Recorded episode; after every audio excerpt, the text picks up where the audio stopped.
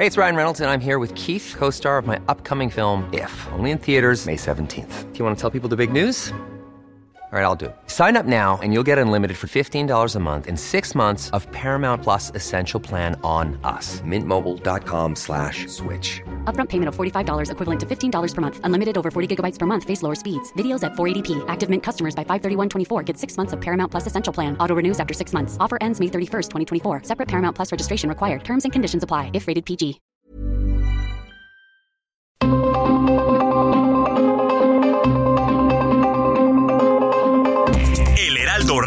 Presenta Zona de Noticias con Manuel Zamacona. Zona de Noticias, el epicentro de la información.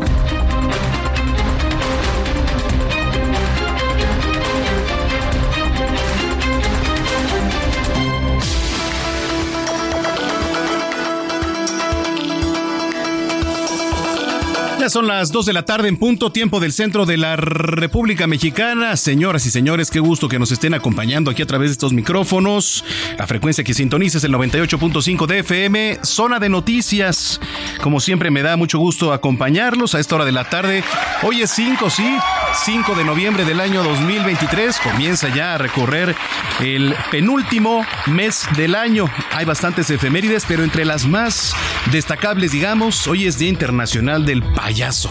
Hoy es Día Internacional del Payaso. Más adelante le voy a platicar un poquito de, pues, de qué va y por qué esta efeméride. Tenemos bastante información, así que yo los invito para que se pongan en contacto con nosotros, como siempre, a través de las redes sociales, arroba Samacona al aire, le repito, arroba Samacona al aire y también en www.heraldodemexico.com.mx. Esta canción que es del payaso de José José, por supuesto, el maestro, y entre ellas muchas que vamos a poner hoy icónicas, que por cierto, un abrazo a Platanito, un, un abrazo Platanito, que es nuestro payaso de casa, que está aquí de lunes a viernes también a través de estos micrófonos. Bueno, también eh, nos quedan regalos para ustedes, para que se vayan al teatro martes y miércoles, así que pues qué gusto que estén aquí con nosotros. Eh, contáctese y saludamos también a todo eh, ancho y al- a lo largo y ancho de la República Mexicana, de norte a sur y de sur a norte. Este, allá en Estados Unidos, en diferentes canales y frecuencias también. Me da mucho gusto saludarlos. También usted lo puede hacer ¿eh? aquí a través de www.heraldodemexico.com.mx. Hay un apartado, dice radio, le da clic y automáticamente los manda a nuestra transmisión. Bueno, pues sin más, cuando son las 2 de la tarde ya con 3 minutos, le saluda Manuel Zamacona, arroba Zamacona al aire. Vamos con lo más importante generado en las últimas horas. Resumen inicial, lo más importante ocurrido hasta el momento.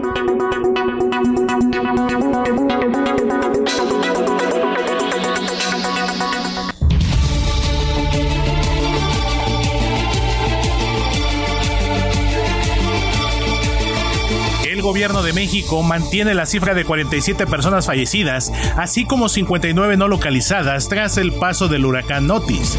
Al respecto, el presidente Andrés Manuel López Obrador aseguró que la energía eléctrica ya fue restablecida en el puerto de Acapulco.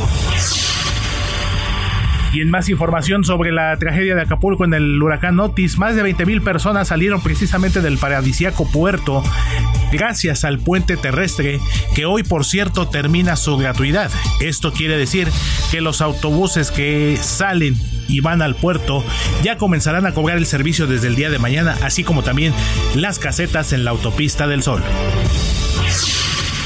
La Secretaría del Bienestar informó que a partir de mañana lunes 6 de noviembre también inicia el pago de pensiones y programas sociales del último bimestre de este año. En temas políticos, la coordinadora nacional de los comités de defensa de la Cuarta Transformación, Claudia Sheinbaum, criticó a su alma mater a la Universidad Nacional Autónoma de México por haber revisado su trabajo de titulación tras ser acusada de presunto plagio. Esto fue lo que dijo la doctora Claudia Sheinbaum. Creo que en el caso de autoridades universitarias eh, es importante que no se mantengan en estos casos una solicitud formal.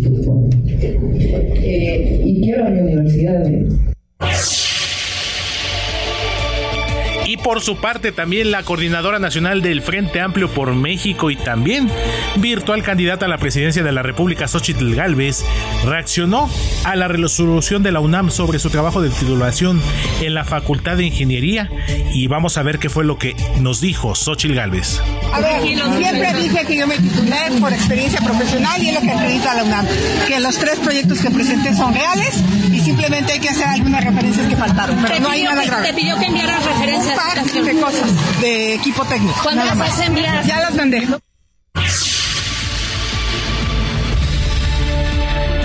Por otra parte, líderes e integrantes del PAN, PRI y PRD, quienes conforman el Frente Amplio por México, se reunieron este fin de semana para conversar sobre el método con el cual piensan elegir a su próximo candidato o candidata al gobierno de la Ciudad de México.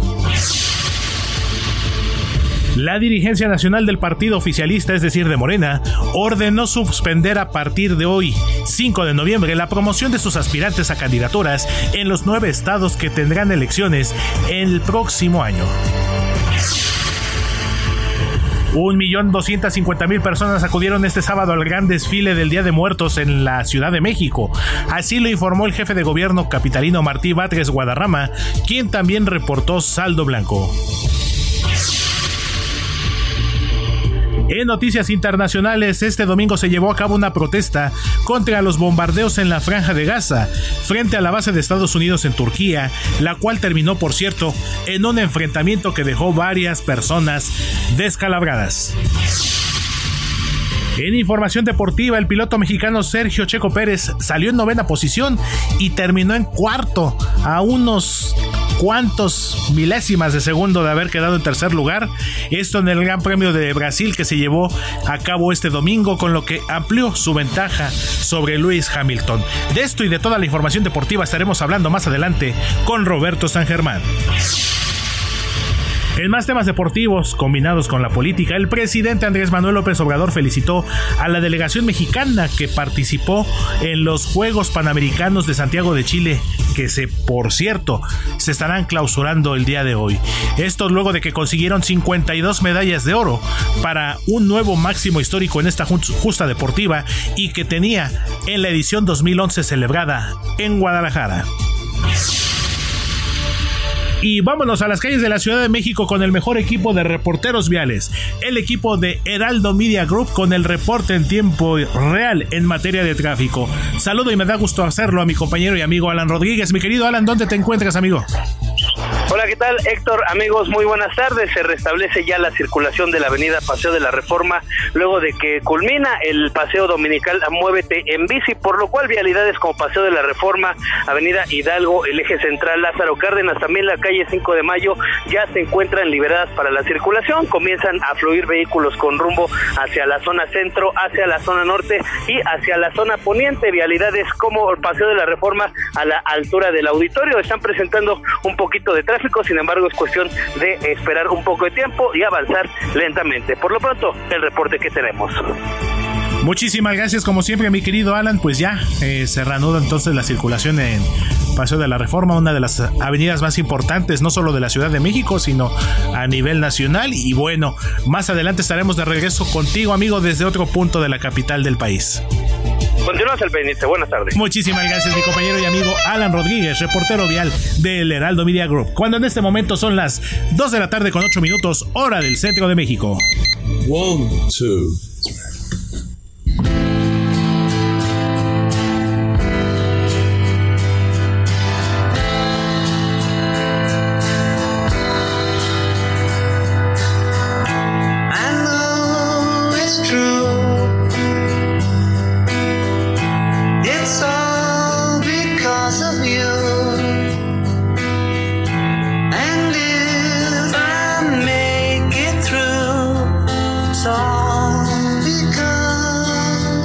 seguramente ya lo ubicaron nuestros amigos bitlemaníacos, como se les conoce a los seguidores más asiduos del legendario cuarteto de Liverpool, The Beatles, y esto que estamos escuchando, Now and Then. Y se los cuento porque el pasado jueves estrenó este tema, compuesto por cierto por John Lennon un año antes de su muerte, es decir, en 1979, y pues que fue lanzada más de 50 años después de la separación del cuarteto de Liverpool y que bueno, está causando revuelo en las redes y en las plataformas. Vamos a escuchar un poquito más de Now and Then de The Beatles.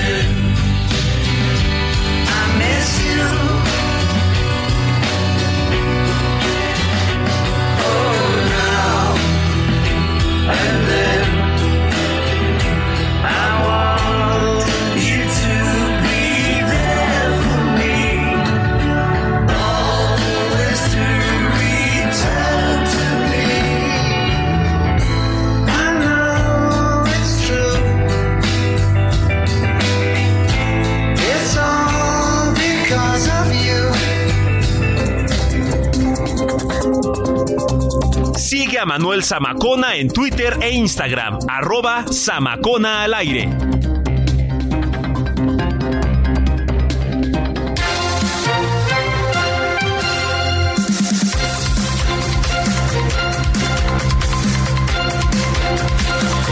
Bueno, pues eh, vamos a comenzar con la información. Muchas gracias a Héctor Vieira por el resumen de esta primera hora de noticias. Soy Manuel Zamacona, arroba Zamacona al aire. Bueno, pues vamos con mi compañera Noemí Gutiérrez que nos tiene información. Arrancamos contigo, Noemí, adelante. Hola, muy buenas tardes. Pues comentarte que para exigir que el grupo terrorista Hamas libere a más de 400, 240 rehenes, entre ellos dos mexicanos por la comunidad judía en México, convocó a la carrera corriendo por las vidas. Los, los asistentes se congregaron esta mañana en la avenida Presidente Mazarik, ahí en Polanco, en donde portaron playeras con la leyenda que ya regresan a, carta, a casa y también con carteles y nombres de los niños, niñas, hombres y mujeres secuestrados desde el 7 de octubre de este año. Con esta actividad se sumaron a otras 48 movilizaciones que se llevaron a cabo en el mundo para clamar por el retorno de los secuestrados. Ahí varios de los convocantes pues dijeron que ellos van a marchar cada domingo hasta que los 240 rehenes sean liberados y también están convocando un acto de solidaridad el 7 de noviembre cuando se cumple un mes del ataque de Hamas para reunirse en el Parque del Reloj ahí en Polanco a las 5 de la tarde. Dijeron que esta era una marcha para recordar la vida, pero también aquellas personas que murieron en estos ataques que tuvo el grupo extremista. El contingente marchó por Avenida Mazari, que estuvieron aproximadamente una hora, expresaron algunas eh, consignas de libérenlo ya y después de una hora pues concluyó esta movilización con el anuncio de que lo harán cada domingo hasta que estén libres los más de 240 rehenes que tiene el grupo Hamas. La información que te tengo al momento. Bueno, pues estamos estamos pendientes. Gracias, Noemí. Muy buenas tardes. Muy buenas tardes. Eh, y mire, vamos con mi compañero ahorita, con mi compañero Carlos Navarro, con información de Claudia Sheinbaum. Mientras tanto, eh, a ver, hay que hacer de los pueblos originarios el corazón de la cuarta transformación, dice Clara Brugada, aquí en la capital. La información es de Frida Valencia. Hola, ¿qué tal? Te saludo con muchísimo gusto y te comento que la aspirante a coordinar los comités de defensa de la Cuarta Transformación en la Ciudad de México, Clara Brugada, afirmó que es necesario que los pueblos originarios se conviertan en el corazón de la Cuarta Transformación para así cubrir la deuda histórica que por años se ha tenido con dicha comunidad. Frente a representantes de los pueblos originarios de la capital del país, Brugada Molina destacó que no se puede hacer una imposición a aquellos que guardan las raíces de México, por lo que afirmó que su propósito es co-gobernar de la mano de los liderazgos de dichas comunidades. Ante ello comentó que en caso de ganar la encuesta no dejará pasar ni un solo día para acercarse a los pueblos y comunidades originarias. Mencionó que a partir del 10 de noviembre van a dar el resultado de esta encuesta interna de Morena e inmediatamente después va a iniciar los recorridos con los pueblos originarios. Desde la Alameda Sur en Coyoacán, Brugada Molina señaló que es necesario hacer una agenda conjunta con el fin de crear espacios para el correcto desarrollo de las comunidades. Además, confió en que a partir de los consensos se podrán crear preparatorias y universidades en dichas zonas con el fin de contribuir a la difusión y aprendizaje de las lenguas originarias. Para dicha estrategia, así como todas las que se requieran, propuso el diseño de una metodología de participación comunitaria que haga que los pueblos originarios propongan de qué manera quieren vivir en la Ciudad de México. En su mensaje también afirmó que es urgente reconocer la labor histórica de las comunidades originarias y celebrar su valor para fortalecer las raíces de toda la capital. Por ello, se mostró como una fiel defensora de sus causas y pidió apoyo para ganar la encuesta. Ese sería mi reporte hasta el momento. Seguimos informando. Gracias por la información, Frida Valencia, y con más información de Claudia Sheinbaum, Carlos Navarro. Adelante, Carlos. Buenas tardes, Manuel. Te saludo con gusto a ti, al auditorio, y te comento que la Coordinadora Nacional de los Comités de Defensa de la Transformación, Claudia Sheinbaum, visitó Tultepec, Estado de México ahí en una asamblea informativa donde acudieron miles de simpatizantes, señaló que ella no ganó la encuesta para rodearse ante el poderoso, sino seguir transformando al país. También recordó lo hecho en administraciones pasadas que encabezó Carlos Salinas de Gortari, Ernesto Cedillo, Vicente Fox, Felipe Calderón y Enrique Peña Nieto, donde criticó acciones como la privatización de los ferrocarriles, principalmente de pasajeros, o la deuda del Proa, que asciende, según el presidente, a 3 billones de pesos. En el encuentro también estuvo presente el presidente nacional de Morena, Mario Delgado, quien recordó, quien recordó que hoy está cumpliendo tres años al frente de la dirigencia y suma ya 17 victorias en la elección por las gubernaturas. Manuel, te comento que esta semana la coordinadora encabeza ya el número la, semana número 8 de recorridos y estará visitando los estados de Durango, también estará acudiendo en Nuevo León y se recompensa la, posposición del evento del Estadio Sur, será el próximo domingo que está en la Ciudad de México llevando un evento multitudinario ahí con los simpatizantes capitalinos, Manuel. Bueno, pues vamos a estar muy pendientes, te agradezco la información, Carlos, y buena semana. Hasta luego, buena semana. Gracias, Carlos Navarro. Oiga, eh, ahorita que estábamos en la capital, Tlalpan está listo para la venta de árboles de Navidad. Pues sí, ya se viene. Y la flor de Nochebuena también acaba de pasar. Digo, todavía está eh, pues latente la venta de la flor de cempasúchil, pero la alcaldía de Tlalpan ya iniciará con la venta de más de 14 mil árboles de Navidad y 150 mil plantas de Nochebuena este 14 de noviembre en el ejido El Cofre, allá en Santo Tomás Ajusco, con lo que, bueno, pues se busca reactivar la economía y promover los lugares de producción de pinos y esta flor de Navidad durante la temporada decembrina. Y es que, a ver, pues Tlalpan, Tlalpan es la alcaldía número uno en la producción de pinos naturales navideños en la Ciudad de México y por ello la alcaldesa Alfa González va a dar inicio a la tradicional temporada de Navidad 2023 con el corte del primer árbol de Navidad. En el evento denominado Navidad en el Bosque van a participar nueve núcleos de la alcaldía de Tlalpan representantes ahí de las cámaras de comercio, donde las personas pues podrán seleccionar, cortar y comprar el árbol de Navidad Pinus, eh, que bueno pues se llama Ayacahuite significa vikingo. La altura mínima de los árboles navideños es de 1.5 metros y los precios van de los 900 a los 3 mil pesos, dependiendo obviamente su tamaño, mientras que las flores de Nochebuena van a costar de 60 pesos a los 300 pesos.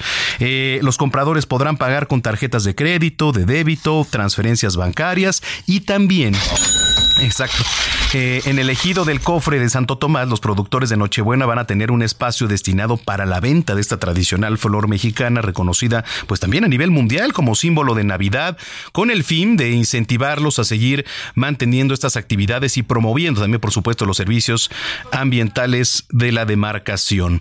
A través de la venta y producción de árboles pues se busca promover la educación y participación comunitaria social y privada para la preservación y restauración de los recursos naturales y la protección al ambiente en la demarcación. Bueno, pues esto también es información de mi compañera Cintia Stettin, así que si usted está pensando pues comprar arbolitos de Navidad o la flor de Nochebuena tradicional ya ahora para que se viene la, época navideña, pues ahí está parte de esta información. Vamos eh, con información de Acapulco. Mi compañero Héctor Vera nos preparó información. La devastación de Otis en el puerto de Acapulco Acapulco dejó el saldo oficial de 47 víctimas. De ellas, 9 mujeres y 16 hombres fueron identificados y entregados a sus familias. En el último corte dado a conocer por la Fiscalía de Guerrero, se detalló que hasta este sábado se tiene la ficha de búsqueda de 59 personas no localizadas desde la madrugada del 25 de octubre. Las cifras oficiales de las autoridades ministeriales contrastan con los reportes de decenas de familias que buscan a sus parientes. A poco más de una semana del desastre, la Fiscalía General del Estado instaló cuatro módulos para que los familiares reporten formalmente las desapariciones en la Administración del Sistema Portuario Nacional, en el Parque de la Reina, en la Fiscalía Regional de Acapulco, esto en la Colonia Progreso, así como en el Servicio Médico Forense y en el Quemado y en la decimosegunda Región Naval. Casa por casa es como personal de la Fiscalía Estatal y la Procuraduría General de Justicia de la Ciudad de México corroboran los datos de cada una de las víctimas en el listado oficial. En los domicilios se hace un levantamiento del reporte y se toman muestras de ADN. Con este método lograron la identificación de 25 de los cuerpos que estaban en el CEMEFO. Entre el polvo y la basura acumulada en el desolado Panteón de las Cruces fueron sepultados los cuerpos de dos víctimas de la furia de los vientos de Otis. En un pedazo de terreno se cavaron las tumbas las semana pasada. No se sabe sus nombres, ni tampoco si son hombres o mujeres. Su identidad no consta en ninguna acta de defunción. Otis colapsó la ciudad y con ello todos los servicios, así como los sistemas que para operar necesitan de luz eléctrica. Ahorita los están enterrando así, sin papeles. Los trámites ya se harán después, narró un trabajador del Campo Santo. Lo único que el hombre supo es que las tumbas cavadas eran para dos de las 47 personas fallecidas que reportan las autoridades. Con información de Carla Benítez, Héctor Vieira, Heraldo Media Group. Bueno, pues así la situación. Hoy aquí una mujer en situación de calle terminó con severas lesiones luego de que un hombre le arrojó alcohol y luego le prendió fuego mientras se encontraba en un parque de la alcaldía Venustiano Carranza aquí en la capital. Esta agresión pues quedó registrada gracias a las cámaras de seguridad de la zona y después pues se difundieron en medios de comunicación y de acuerdo con los primeros reportes el hecho violento ocurrió la tarde del viernes, sin embargo, bueno, pues apenas eh, comenzaron a circular las imágenes. Esto en la intersección de las calles Congreso de la Unión y privada de Rancho de la Cruz. Y a través de las imágenes, puede verse a un hombre platicando con dos mujeres aparentemente ahí en situación de calle, ahí en las inmediaciones de un parque público.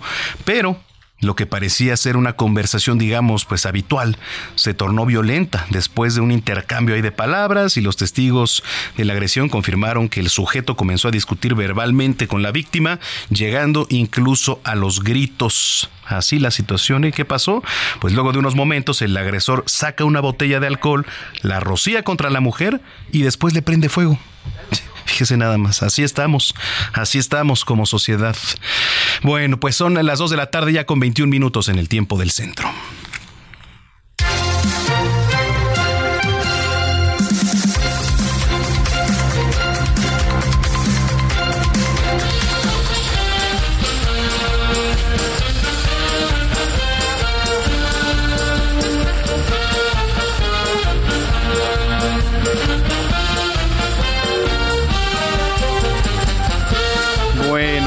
Pues el 5 de noviembre, cada 5 de noviembre se celebra el Día Internacional del Payaso, que es una fecha para hacer homenaje a estos personajes que tienen una enorme, bueno, la mayoría, una enorme nariz roja, pero un gran corazón también, que son los payasos. Digo los buenos porque hay malos también de las películas.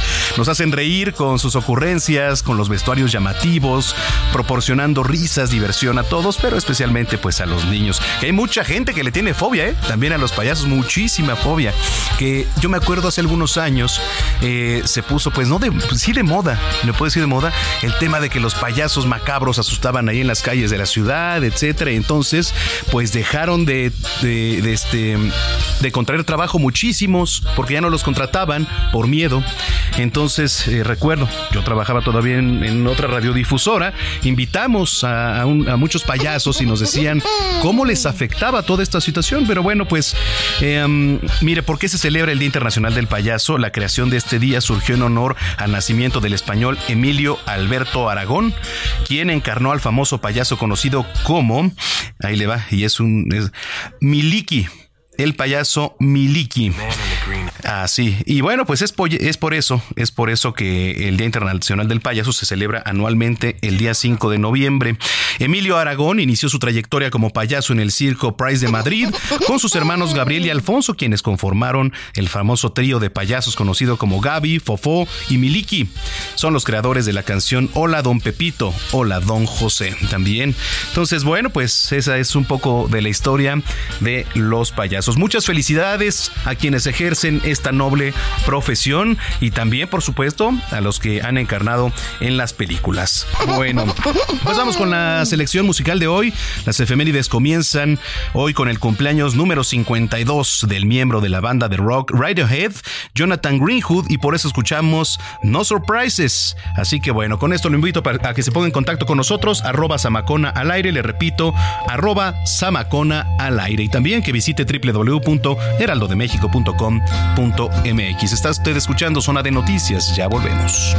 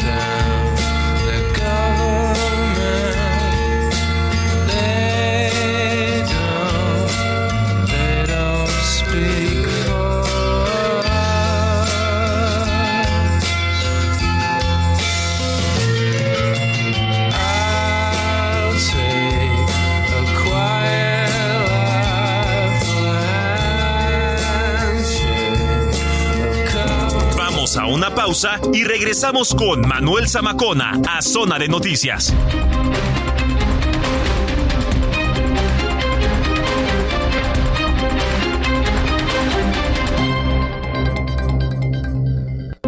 Ya estamos de regreso en Zona de Noticias con Manuel Zamacona por el Heraldo Radio.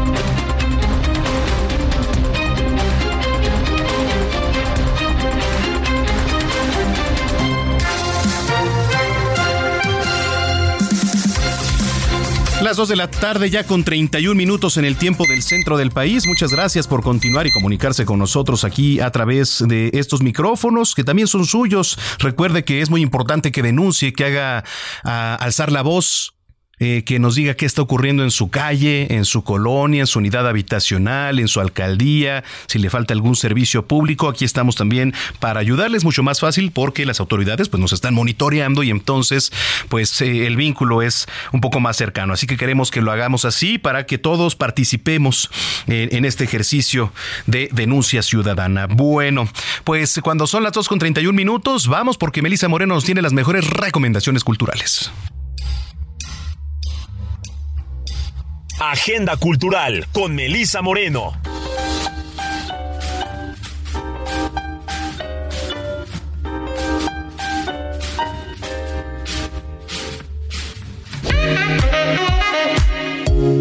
Bienvenidos a la Agenda Cultural del Heraldo de México. Yo soy Melisa Moreno y esta es nuestra selección para Zona de Noticias. Desde la década de 1990, la obra de Alexander Apóstol evidencia los distintos códigos de género, raza e identidad que acompañan las ideologías de América Latina desde el imaginario colorido y optimista de la modernización y el desarrollismo hasta el catálogo de fantasías corporales y sexualizadas del nacionalismo y populismo continental. Su obra oscila en torno a la dicotomía de tradiciones visuales de Venezuela. Por un lado, la visión historicista y nativista que desplegaron los pintores realistas al amparo de la dictadura de Marcos Pérez Jiménez, que se prolonga en la escenificación trágica y cómica del régimen bolivariano del presente. Por el otro lado, la utopía del constructivismo durante el auge petrolero entre 1960 y 1970. Ahora, la exposición del MOAC busca escenificar los contrapuntos críticos que la obra de Apóstol ha explorado en sus videos, series fotográficas y acciones conceptuales del siglo XXI. La producción del artista parte de una mirada distante puesta tanto en el proceso político venezolano como en la nueva valoración que el arte en su país ha adquirido durante la recuperación del arte moderno latinoamericano alrededor del mundo. Alexander Apóstol, postura y geométrica en el área de la autocracia tropical, puede verse en el MOAC hasta el 12 de mayo del 2024.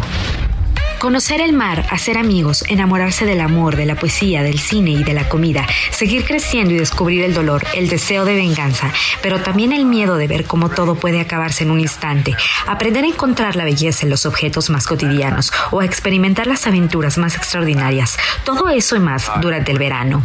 Esta novela es un maravilloso tapiz donde las experiencias y el autodescubrimiento nos revelan que la existencia siempre está llena de momentos y lecciones que nos marcarán y que las cosas rara vez salen como se planean y gracias a ello nuestra propia vida puede ser la novela más inolvidable. Cuatro veranos de Benito Taibo es editado por Planeta. Tras una exitosa temporada de la teatrería, la apuesta Orlando y Micael Los Arrepentidos se muda al foro a la gruta del Centro Cultural Irénico para ofrecer una breve temporada hasta el 12 de diciembre con funciones los lunes y martes a las 8 de la noche. En Orlando y Micael, los arrepentidos, se pone en primer plano la evolución y las luchas de dos personas transgénero.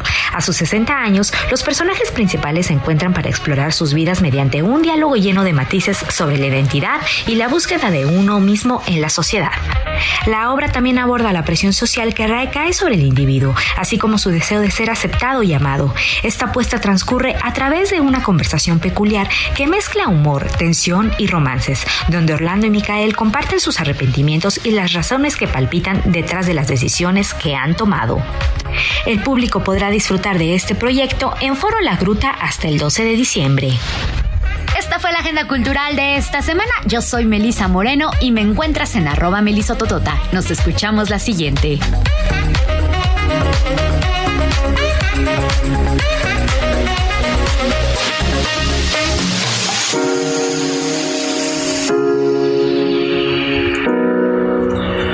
Bueno, pues ya son las eh, 2 de la tarde con 35 minutos en el tiempo del centro del país. Eh, tiempos electorales intensos actualmente en todo el país, en muchas partes del país.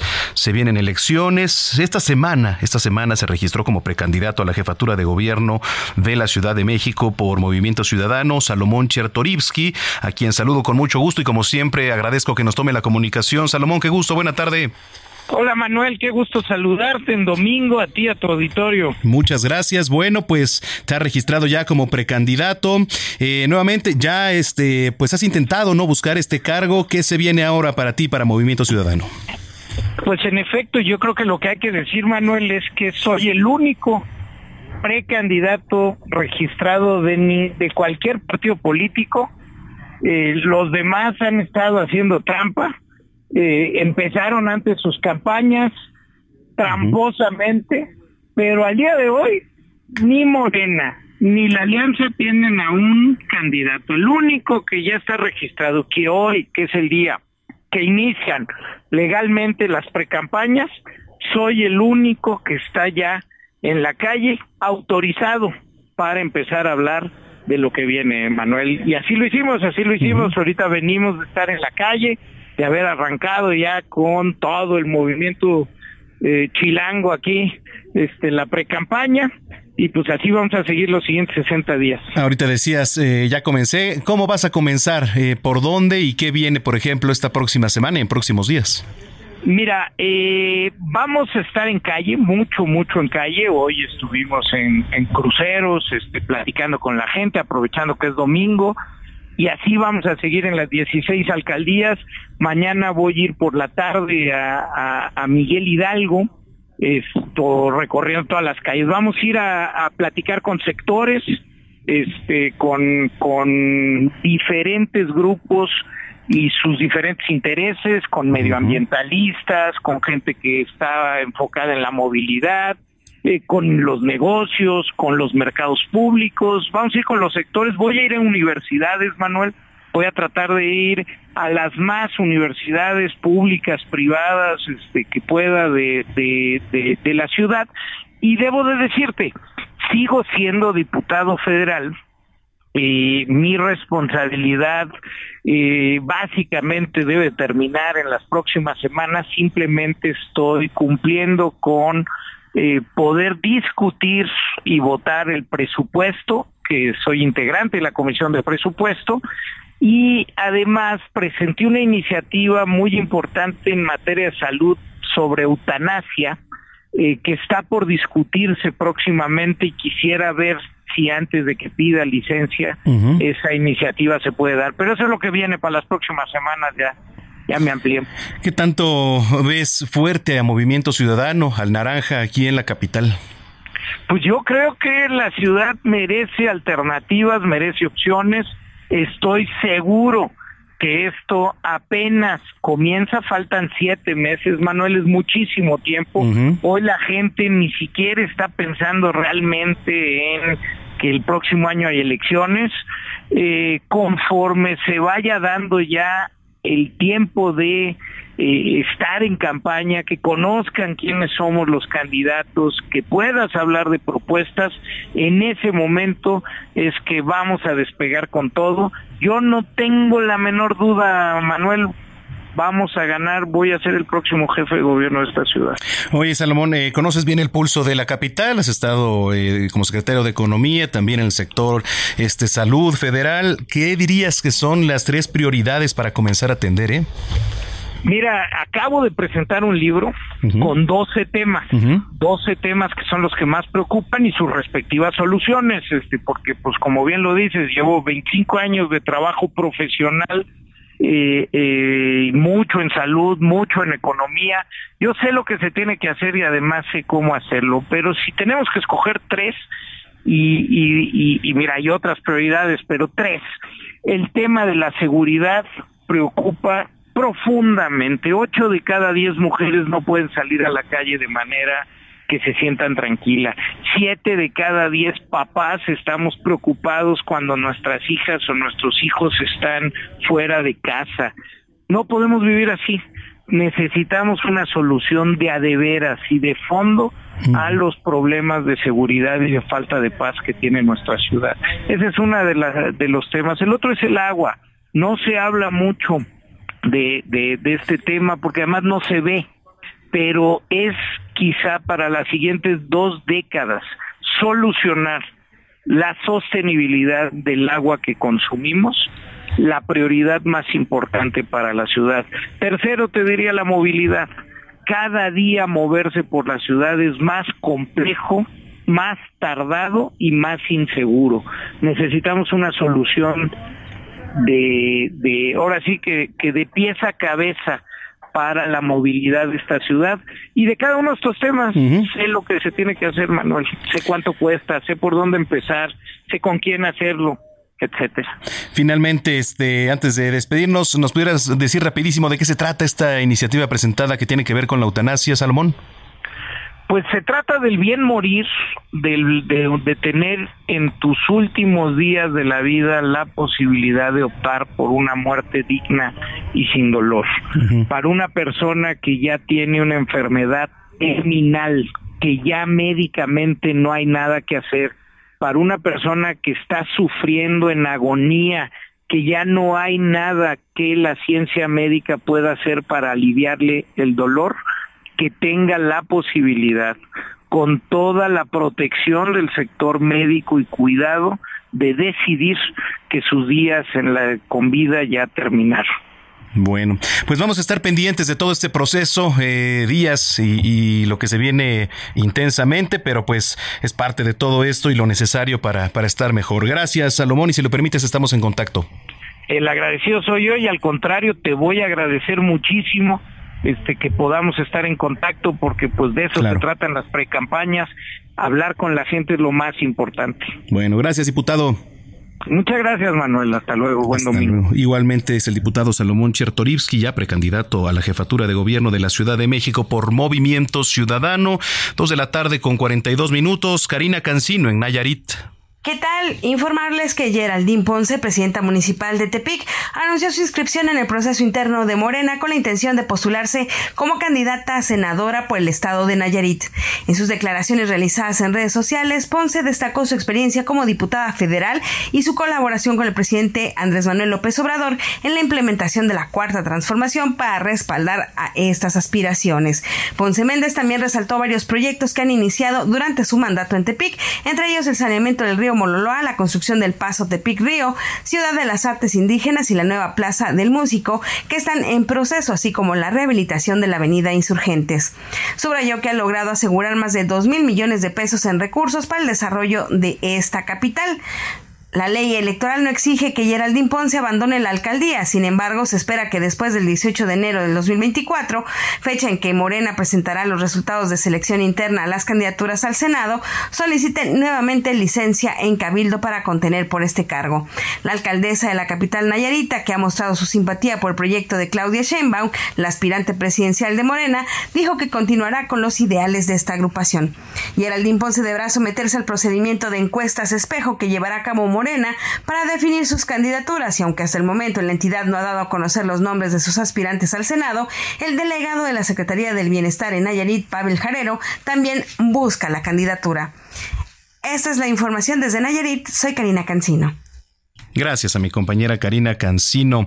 Oiga, ahorita que le platicaba del tema de, los payasos, que hoy es Día Internacional de, eh, del Payaso, no sé si recuerda este famoso payaso Brincos Dieras, el famoso payaso Brincos Dieras, durante sus shows, pues pasa por algunos momentos chistosos, para algunos se les hace bastante pesado, ¿eh? Por las, por las bromas que hace, eh, pero también no tan agradables. Eh, mire, fue a través de un podcast que el comediante contó la situación que vivió durante uno de los shows, cuando uno de los asistentes, uno de los presentes que lo fue a ver, que tenía arriba del escenario, le saca una pistola le sacó un arma de fuego. ¿Por qué? Porque, pues a ver, el payaso estaba bromeando como de costumbre con los asistentes, sin embargo uno de ellos eh, le agarró confianza y comenzó a decirle cosas. Entonces, eh, pues el eh, Brincos Dieras dice que en vez de mostrar temor a la situación, trató de hacer esto algo chistoso, ya que pudiera pasar desapercibido lo que acababa de suceder. Dijo que si él se dejaba llevar o bien dejar ver que lo había intimidado con el arma, pues pudo haber pasado algo mayor. Entonces él decidió continuar con su comportamiento de costumbre durante este evento y tornarlo a algo gracioso. Pero mire, así la situación. Lo que pasa es que, mire, este payaso Brincos Dieras de alguna manera es bastante pesado. Pero la, gente que eh, asiste a estos shows sabe cómo es el payaso, por eso es que asiste. Entonces eh, es alguien que se engancha mucho con el público, que bromea de manera pesada y pues bueno, quizá alguien que no lo conoce pudiera molestarse, pero mire, uno no sabe hasta, hasta qué grado puede reaccionar la gente sacar un arma de fuego. Y fue lo, lo menor, ¿eh? porque pudo haber detonado. Qué bueno que todo quedó ahí. Quedó dos de la tarde con 46 minutos en el tiempo del centro. A ver, le quiero platicar que científicos chinos descubrieron ocho nuevos virus. Y entre ellos uno pertenece a la misma familia del virus que desató la pandemia de COVID-19. Ahí está la información. Uriel Flores del equipo de Heraldo Web.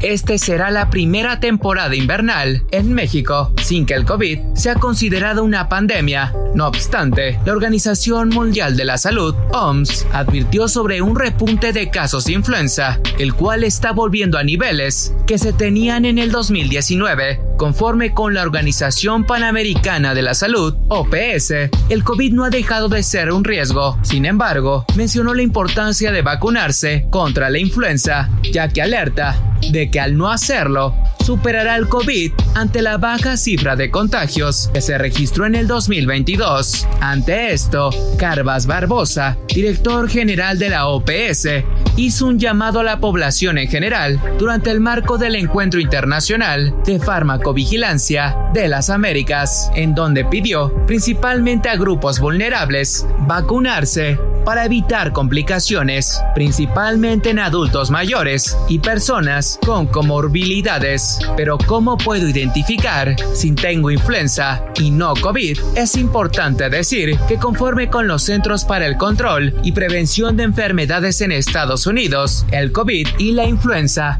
son enfermedades respiratorias que se contraen por diferentes virus. Sin embargo, aunque tienen similares síntomas, es importante realizarse una prueba para confirmar tu diagnóstico ante cualquier sospecha. El virus de la influenza se transmite mediante las gotitas que se producen cuando las personas tosen, estornudan o hablan. Por lo tanto, el uso de cubrebocas, como la sana distancia, siguen siendo medidas importantes para evitar su transmisión y contagio, así como la limpieza frecuente y desinfección de manos. El virus de la influenza afecta principalmente a la nariz, garganta, los bronquios y en ocasiones los pulmones, entre los primeros síntomas de la enfermedad y los cuales se deben observar para evitar su progresión, se encuentran los siguientes: fiebre, sentirse afiebrado o con escalofríos, tos, dolor de garganta, mucosidad nasal o nariz tapada, dolores musculares y corporales, dolores de cabeza, fatiga, también en ocasiones se pueden presentar vómitos y diarrea, aunque hay que destacar que esto es más común en niños que en adultos.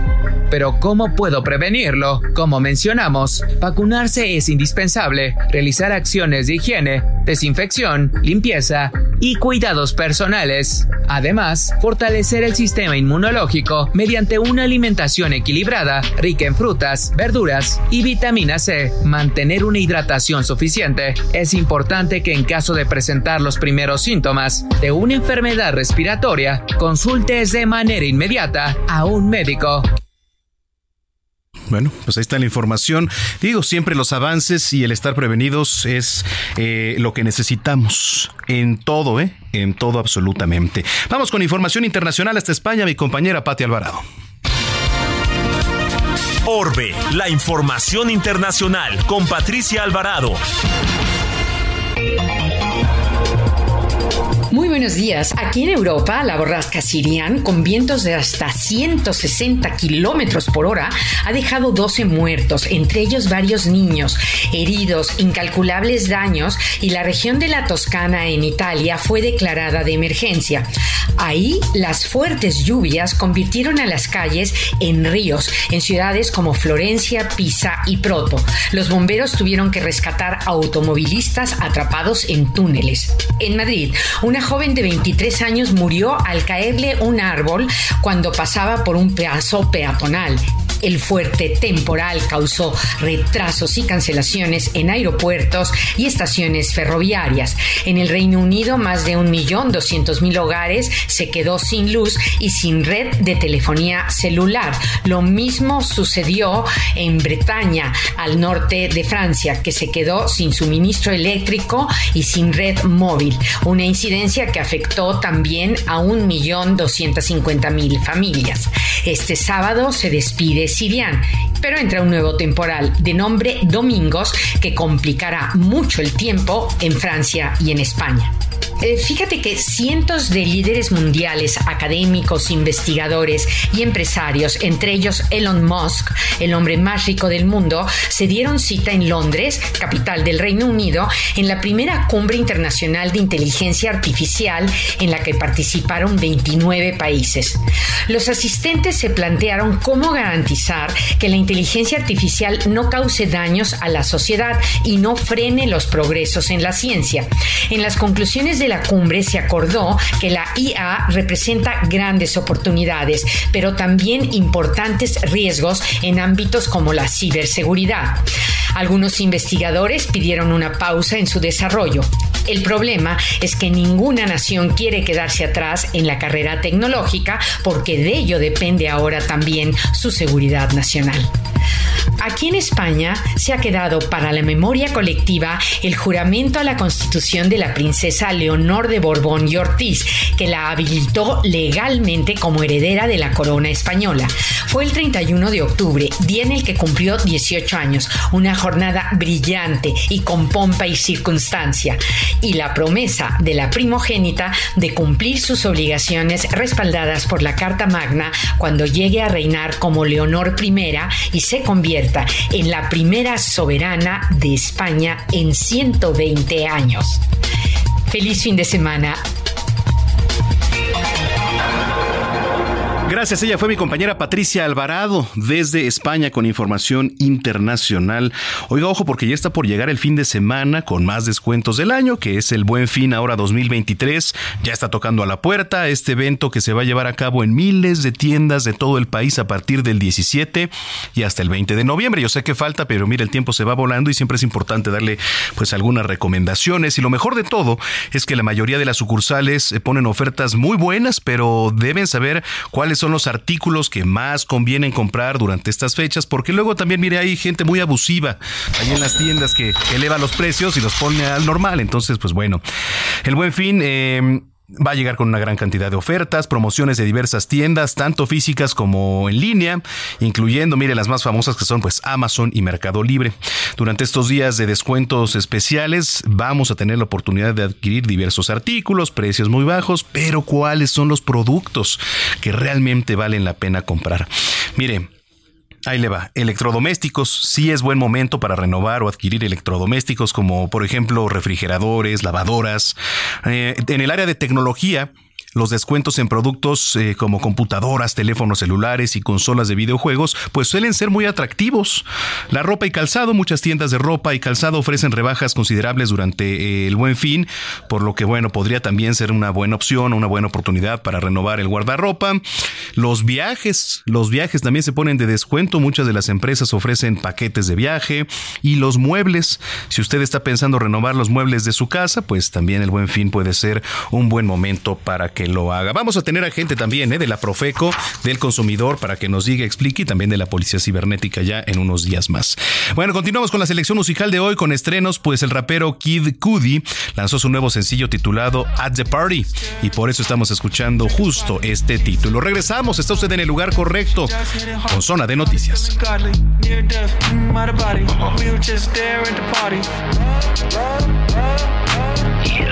Just there at the party. We were just there at the party. She was drinking probably. She was serious, not sorry. That's when she just hit it hardly. Started feeling godly. Near death, mm, out of body. We were just there at the party. We were just there at the party. Got it sewn up. Just, just creeping on Doug. Tequila in my cup. Drink it all, never get enough. Bottle got it raising on up. Nice in my leather. Gon' learn the four letters. Walk in, not many better. Members of the rage. Now I just flip another page. Then I'm on Paris with my babe. Just not the same. Never planned. Walked and I failed and I crumbled. A. Vamos a una pausa y regresamos con Manuel Zamacona a Zona de Noticias.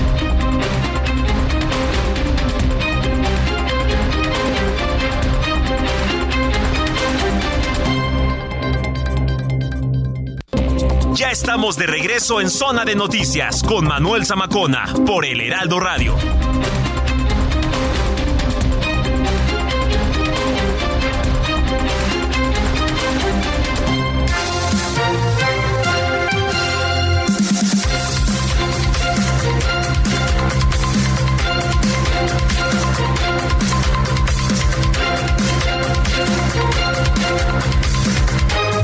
Bueno, pues ya son las 3 de la tarde con un minuto en el tiempo del centro de la República Mexicana. Muchas gracias por continuar con nosotros aquí en Heraldo Radio. Está usted escuchando Zona de Noticias a través del 98.5 de FM aquí en la zona metropolitana del Valle de México. Pero recuerde que estamos en todo el país a lo largo y ancho eh, a través de donde eh, Heraldo Radio tiene alcance a través de sus diferentes frecuencias de norte a sur y de sur a norte y también más allá en Estados Unidos. Saludamos con mucho gusto a quienes nos ven y nos escuchan a través de nuestro partner que es Now Media Radio y Now Media Televisión. Bueno, que por cierto, hablando de las efemérides, eh, leía yo que hoy se rinde un merecido, eh, merecido homenaje, pues a aquellas personas que se dedican al cuidado de personas mayores en situación de dependencia.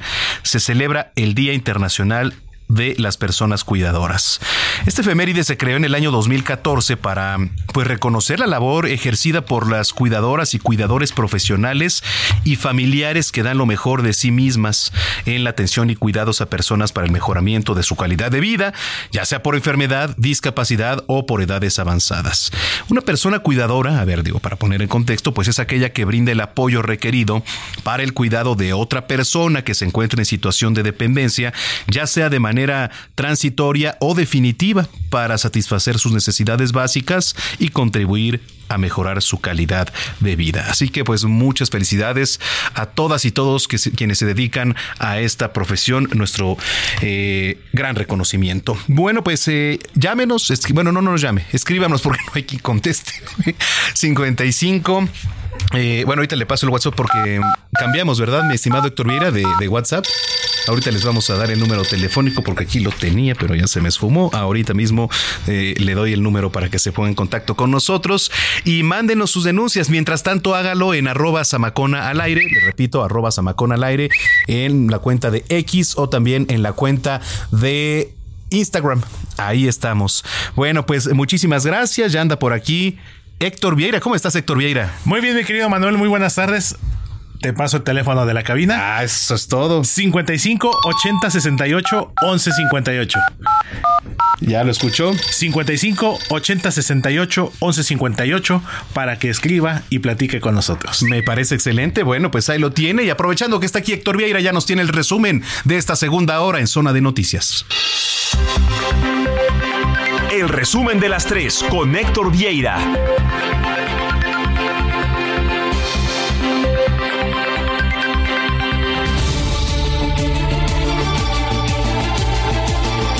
A través de sus redes sociales, el presidente Andrés Manuel López Obrador compartió un video de supervisión de las obras del tren Maya y del Aeropuerto Internacional de Tulum y destacó que en ambas laboran cerca de 100.000 trabajadores. Encabezados por Ramiro Solorio Hey, I'm Ryan Reynolds. At Mint Mobile, we like to do the opposite of what Big Wireless does. They charge you a lot, we charge you a little. So naturally, when they announced they'd be raising their prices due to inflation, we decided to deflate our prices due to not hating you. That's right. We're cutting the price of Mint Unlimited from $30 a month to just $15 a month. Give it a try at mintmobile.com slash switch. $45 upfront for three months plus taxes and fees. Promo rate for new customers for limited time. Unlimited more than 40 gigabytes per month. Slows. Full terms at mintmobile.com. ex candidato de Movimiento Ciudadano y activista en Acapulco, habitantes del puerto comenzaron la mañana de este domingo su caravana hacia la Ciudad de México, donde buscarán reunirse y pedirle al presidente Andrés Manuel López Obrador que no se olvide de las zonas altas, consideradas las más afectadas por el paso del huracán Otis. La Comisión Federal de Electricidad informó que se ha restablecido la infraestructura eléctrica en un 93% en el estado de Guerrero luego del paso del huracán Otis y explicó que el 7% restante corresponde a inmuebles que ya no se encuentran en condiciones de recibir el suministro eléctrico. Luego de criticar esta semana la inacción de los gobiernos municipal, estatal y federal tras el paso del huracán Otis por Guerrero y las afectaciones en Acapulco, el actor y empresario Roberto Palazuelos buscaría convertirse en candidato de Movimiento Ciudadano al Senado por el estado de Quintana Roo. Un policía muerto y una agente lesionada dejó como saldo una emboscada perpetrada contra elementos de la Guardia Civil en Michoacán, esto en la comunidad del Potrero de Saus, en el municipio de Cotija. En temas internacionales, un niño muere cada 10 minutos y dos resultan heridos en la franja de Gaza desde el estallido de la guerra entre Israel y el grupo islamista Hamas el pasado 7 de octubre, una situación que de acuerdo con UNICEF ha convertido al enclave palestino en un cementerio de niños. El expresidente republicano Donald Trump estaría superando al actual mandatario, el demócrata Joe Biden, en varias encuestas en diversos estados considerados clave allá en los Estados Unidos, a un año de las elecciones, precisamente allá en la Unión Americana, de acuerdo con información que publicó este domingo el diario The New York Times.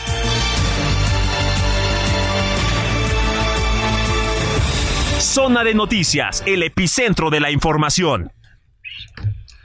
Bueno, pues ahí está, ya son las 3 con 6 minutos. Muchas gracias, Héctor Vieira. Oiga, le quiero platicar de un evento bastante importante que es el Bienfest 2023, que es el evento más importante de wellness.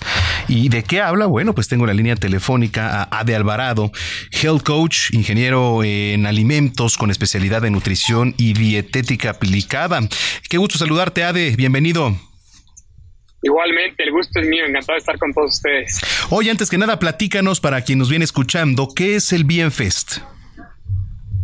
Es un evento donde reunimos a las mejores marcas de productos saludables y a los mejores especialistas, tanto de todo tipo de temas relacionados con la salud, nutrición, medicina funcional, estilo de vida, fitness, yoga, todo lo que tiene que ver con nuestra salud de manera integral. Ok, a ver, ¿qué nos vamos a encontrar en todo esto? Digo, eh, ¿dónde, ¿dónde se va a llevar a cabo y qué nos vamos a, encontrar? va a ser eh, el próximo 11 y 12 de noviembre en la Ciudad de México, en el Salón Los Candiles en Polanco.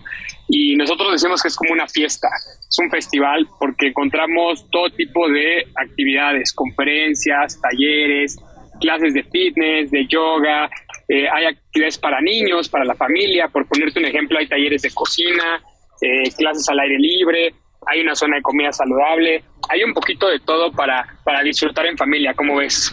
Oye, pues me parece excelente. Eh, estaba viendo que esta edición abre sus puertas bajo el lema Joven por siempre. Eh, ¿Cómo ser joven por siempre? Pues mira, es justamente es la conclusión que vamos a buscar todos en este evento, de la mano de todos los especialistas, pero nosotros lo vemos más como una actitud de vida, como, como tener vitalidad. Como tú tienes vitalidad por la vida, tienes ganas, te apasiona vivir y aparte cuidas tu salud, creo que ahí es donde está la, la clave para, para vivir una vida saludable y a, eso le llamamos juventud. Es una forma también de resignificar el, el término de juventud, ¿no? Y que cada quien también le ponga su propia su propio significado a lo que es la juventud para cada uno, sin importar la edad, ¿no? O sea, podemos ser jóvenes a los 60, 70, 80, no importa el número, yo creo que más tiene que ver con nuestra calidad de vida. Oye, entonces 11 y 12 de noviembre, ¿tiene algún costo todo esto? Sí, eh, hay un costo de entrada que es cuota de recuperación, 350 pesos, y ya con ese boleto tienen acceso a todas las actividades dentro del recinto. Cualquier tipo de clase, clase de yoga, cualquier tipo de taller de cocina, cualquiera de las actividades que tenemos en el programa, que son muchas, eh, ya son sin, sin costo una vez que estamos adentro. También al mismo tiempo está la zona de expo, donde va a haber muchas marcas con degustaciones, con sorpresas, va a haber rifas, van a encontrar todo tipo de herramientas y de alternativas para una vida saludable. Oye, qué bien, es muy interesante. ¿Quién puede asistir? Cualquier persona, de hecho es para toda la familia, tenemos actividades para desde niños, actividades familiares, obviamente todas las personas que les interesa la nutrición, cuidar su salud, pero también personas, por ejemplo, de la tercera edad, adultos mayores, también hay actividades para todos. En realidad es para todas las personas que les gusta cuidarse o que quieren cuidarse o que inclusive quieren mejorar sus hábitos. Oye, qué interesante. Entonces, pues ya nada más para concluir, ¿nos puedes repetir eh, las redes sociales, dónde se puede inscribir la gente y dónde puede asistir? Claro que sí, mira, nos pueden encontrar en arroba bienfest, bien de bienestar, fest de festival, Bienfest o también en www.bienfest.com y ahí pueden encontrar toda la programación, todas las actividades que tendremos y va a ser un fin de semana muy divertido. Así que invitamos a todas las familias a que vengan con nosotros. Bueno, pues muy bien. Gracias, gracias por estar con nosotros, Ade. Al contrario, muchísimas gracias por la invitación. Un abrazo grande. Gracias igualmente. Saludos, Ade Alvarado, eh, Health Coach, ingeniero en alimentos con especialidad en nutrición y dietética aplicada. Ahí está el Bienfest 2023, 3 de la tarde con 10 minutos. Cine, cámara, acción con Gonzalo Lira.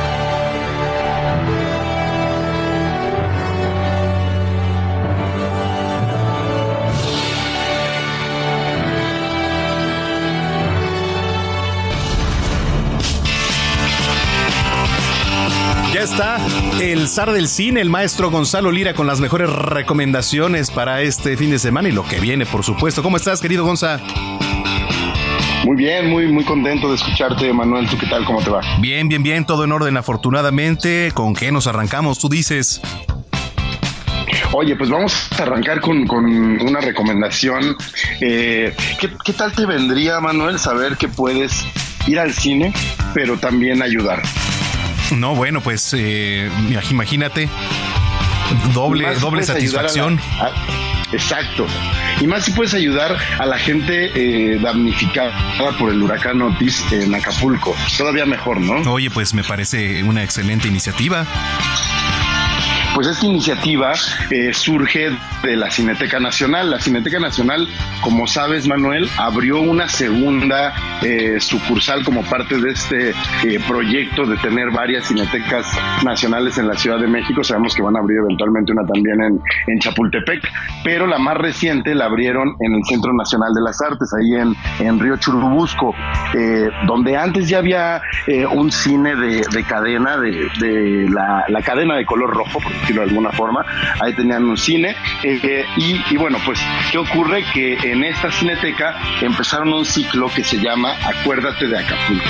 ¿En qué consiste Acuérdate de Acapulco? Pues bueno, es una serie de películas que van a estar proyectando en esa Cineteca Nacional, en la, eh, es donde la particularidad o el hilo conductor de todas estas películas es que todas fueron filmadas en Acapulco, ya sea la película completa, alguna escena, pero eh, la idea es, pues imagínate, eh, después de todo lo que hemos visto en las noticias, ir ver la pantalla grande, haber dado tu donativo y, de alguna manera ver en la pantalla ese Acapulco, pues que a tantos nos gusta, creo que es, es, una, es un buen aliciente para seguir queriendo ayudar y para empujar hacia eh, pues el levantamiento de, este importante y bello puerto, ¿no? Oye, me parece una excelente iniciativa, acuérdate de Acapulco, porque además si se nos viene a la mente la palabra Pues, ¿qué te puedo decir? Nos viene una lluvia de ideas inmensa, ¿no? Y ahorita que está eh, pues prácticamente en ruinas, se puede decir, pues es una gran iniciativa de la Cineteca Nacional, Rosa.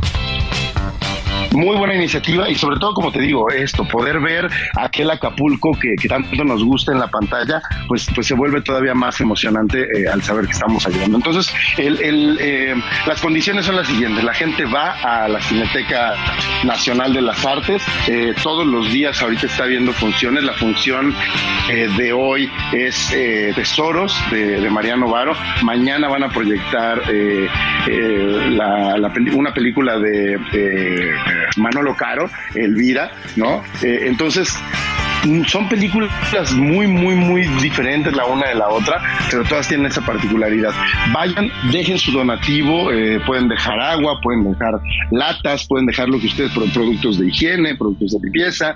Eh, van, entregan su donativo y reciben a cambio sus boletos para que se pasen completamente eh, gratis, por decirlo de alguna forma, a las salas de cine. Esa es la primera recomendación que creo que pues viene bastante bien. Y la segunda, Manuel, no sé si tú te sabes la, la historia que te voy a contar, pero eh, hace, hace algunos años Diana Nayad, una, una nadadora que además eh, antes había sido atleta, dejó el atletismo para dedicarse al periodismo deportivo y después a los 60 años Diana Nayad eh, decide que es un buen momento de ponerse un reto que siempre quiso hacer. ¿Y cuál es ese reto? Pues atravesar las 11 millas, eh, los, eh, perdón, las 110 millas de, mar abierto que separan a Cuba de Estados Unidos.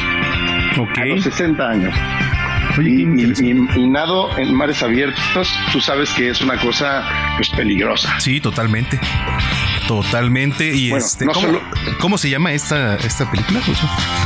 Mm, Nayad, N-Y-A-D, Niad, Nayad, que es el apellido de, Diana, la, la, nadadora que cruzó eh, este, ¿no? Que hizo esta gran hazaña. Eh, todo esto, pues, con, con poca, poca ayuda, la, ayuda de una entrenadora, incluso con muchos críticos eh, que decían que no lo iba a lograr, que si tal técnica que estaba usando no era la correcta, etcétera, etcétera. Pero bueno, la película es protagonizada por Annette Bening, quien hace el personaje de Diana, y también está por ahí Jodie Foster, que eh, pues interpreta a su entrenadora, amiga, asistente. Y tuve la oportunidad de platicar, no con ella, sabemos que están las actrices y los actores todavía en huelga, pero eh, tuve la oportunidad de platicar con Steven Munatons, y con, y, con eh, Antonio Argüelles, que son, bueno, Steven es el presidente de la Asociación de Nado de Aguas Abiertas y Antonio es un mexicano que se ha dedicado a, hacer estos nados de aguas abiertas, ¿no? Ha atravesado eh, una cantidad de, lugares nadando y pues bueno, son unos expertos. Y esto fue lo que me contaron sobre la importancia de contar eh, una historia como la de Diana que ya pueden encontrar en Netflix. ¿Te parece que escuchemos primero a Steven? Adelante. Ah, ¿por qué Adelante. Not necessarily impossible. They, this will inspire them to to go after a dream. Maybe it's a new dream. Maybe it's an old dream. But some, maybe start a restaurant. Maybe start a new job. and Maybe you know if you're an artist, create something. You know it, it that's that is one of the you know the the themes of the movie, and I think that that's what Diana do, does in in real life too. Pues bueno, básicamente nos dice que esta historia nos demuestra que no hay sueños imposibles, Manuel, y que no importa cuál sea el sueño, ¿no? Ya, ya sea atravesar el océano a nado, como lo hace esta mujer, pero también puede ser abrir un restaurante, crear una obra de arte, cualquiera que sea tu sueño, esta película te demuestra que no hay imposibles y que pues, no lo puedes lograr. Y también Antonio Argüelles me habló sobre eh, pues esta, esta película que está inspirada en una historia real y que ellos siguieron muy de cerca porque son cercanos a, a. Vamos a escuchar. The most powerful tool anybody has is the mind. And Diana had to have the mind to be able to overcome everything she did. I mean, five times. Five yeah. times going back until she did it. I mean, the, the, the, things that must have gone in her mind when she was starting the second, the third, the fourth, and that that to me takes a lot, a lot of mental training and a lot of mental energy to be able to achieve it. Pues bueno, nos dice Antonio, que, eh, bueno, este es un dato curioso, Diana intentó hacer ese nado cinco veces y, pues bueno, lo que dice es que la película también nos habla de la fortaleza mental, la importancia de tener fortaleza mental, en el caso de Diana, para ir unas primeras, segunda, tercera, cuarta y hasta quinta vez hasta lograrlo. La importancia eh, de, la fortaleza mental en esta película se demuestra y, nos, nos enseña que se pueden tener logros espectaculares y hasta aparentemente imposibles. Oye, qué interesante los testimonios que nos traes, mi querido Gonzalo. Vi ahí en tus redes sociales que tuviste oportunidad de estar ahí en un festival, ¿no? Andábamos, andábamos en el, en el festival de, Morelia. Todavía la semana pasada hablamos, hablamos de, este festival. Eh, también ahorita se está llevando a cabo aquí en la Ciudad de México el Festival Mórbido. Ya la, próxima semana te contaré más de eso porque pude platicar. No sé si tú llegaste a ver esta película, eh, Manuel. Seguramente sí, porque te gustan estas películas de terror. Pero ¿te acuerdas de Hostal? Sí, cómo no. Bueno, estuvo eh, aquí en la Ciudad de México porque ayer presentó su más reciente película, Eli Roth, que es el director de Hostal, que además es un gran amigo de Quentin Tarantino, ha actuado con Quentin Tarantino en, películas como Bastardos sin Gloria, como tuvimos la oportunidad de, porque escucha la premisa de su nueva película. Eh, ¿Qué es lo que caracteriza, Manuel, al Día de Acción de Gracias y en particular al Black Friday, eh, este día de grandes ofertas en Estados Unidos? Muy bien, oye, pues como siempre un gusto, querido Gonzalo, buena semana en tus redes sociales. Eh, mis redes sociales son arroba gonis, g o n y z Te mando un abrazo y excelente semana. Igualmente para ti, Manuel. Gracias, Gonzalo Lira, aquí en Zona de Noticias, 3 de la tarde, 20 minutos. Sigue a Manuel Zamacona en Twitter e Instagram, arroba Zamacona al aire.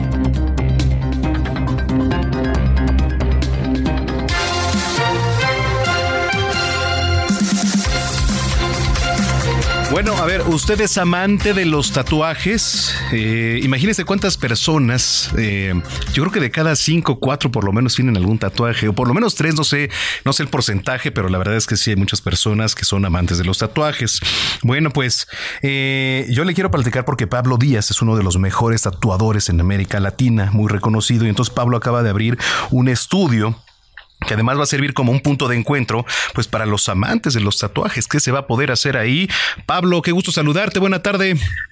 Hola Manuel, buena tarde, ¿qué tal tu domingo? Bien, pues aquí con el gusto de saludarte, ¿qué dices? ¿Cómo va esto? Cuéntanos. Pues vamos increíble, hermanito. Muchas gracias por la invitación al programa. Fíjate que estamos muy contentos de abrir esta nueva locación donde podemos explayarnos eh, de manera creativa para que todo el mundo salga impregnado de felicidad en su cuerpo. Oye, qué padre. A ver, eh, ¿qué se va a encontrar en este, en este estudio?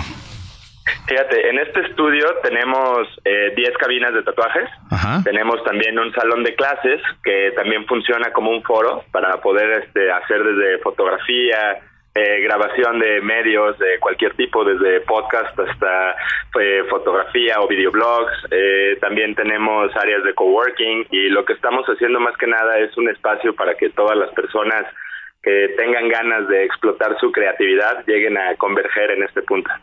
Oye, qué padre, este, ¿cómo nacen los tatuajes y cómo te empiezas a inmiscuir dentro de este mundo? Sí, que mi admiración a los tatuajes eh, surge desde chiquito. Yo siempre me vi fascinado ante pues los rockeros, los deportistas, los como que toda esta cultura de gente rebelde, por así decirlo, que era como se veía antes el tatuaje, y siempre me sentí muy atraído hacia eso. Eh, yo crecí en el mundo del arte, siempre estuve apegado de eso desde mi familia, pero no lo había visto yo como una manera de, expresión propia, hasta que de repente se me acercó la oportunidad de tener unas máquinas de tatuajes y poquito a poquito fue creciendo esa gran fascinación a un lado de un boom que se empieza a hacer en el país, en el cual se empieza a abrir muchísimo más la cultura del tatuaje y se le empiezan a remover los tabús. Oye, qué tantas responsabilidades también de tu parte, ¿no? Porque pues te confían ahí este algo que va a quedar pues eh, dentro de dentro de la persona, ¿no? Para para ella. Para siempre en su cuerpo. Bueno, eso, fíjate que eso es lo que más me gusta de tatuar, ¿no? Como que ese compromiso y esa confianza ciega que las personas llegan a otorgarme pues lo único que van a tener para siempre en su vida que es su cuerpo no es, muy muy muy bonito el sentir pues que puedo impregnar a alguien una esencia por el resto de su vida Sí, totalmente. Oye, este, qué interesante. Eh, si, por ejemplo, alguien tiene una duda de hacerse un tatuaje y todo esto, ¿qué le recomendarías? Eh, pues mira, yo lo primero que les puedo recomendar es que se acerquen, ¿no? A, su estudio de confianza, obviamente, pues yo todas mis líneas de comunicación están abiertas siempre en arroba soy feliz estudio o en arroba soy feliz punto Pablo Díaz y que tengan muchísima comunicación con la persona que se quieran tatuar y que se quieran hacer algo es la base. Que tengas ahí un poquito de búsqueda personal, de mm, pues videos, eh, referencias de imágenes, ¿no? Eh, que investigues acerca de el dolor, de las circunstancias, cómo tienes que llegar para poder hacer un tatuaje en una situación óptima y que pues encuentres un espacio donde se encuentre con todos los certificados para que no corras ningún riesgo. Oye, rapidísimo, Pablo, ¿dónde va a estar este estudio? Este estudio está ubicado en la colonia Narvarte, en la calle de Enrique Repsamen, número 743, ah, esquina con Concepción Beistegui. Ahí los esperamos a todos, la puerta siempre está abierta. Nuestros vecinos prácticamente. ¿Y redes sociales? Nuestras redes sociales nos pueden encontrar en todos lados con arroba soy feliz estudio o en arroba soy feliz punto Pablo Díaz. Oye, pues te mando un abrazo y gracias por estar en contacto con nosotros. Manuel, un placer la invitación. Muchas gracias por esta eh, bonita llamada. Y pues cuando quieras te abro la puerta a recibirte en el estudio para que te hagamos una rayita. Órale, me parece excelente. Gracias y te mando un abrazo. Igualmente, Manuel, muchas gracias. Gracias. Bueno, es Pablo Díaz aquí en Zona de Noticias. No le cambie, está usted en el lugar correcto. Ya volvemos.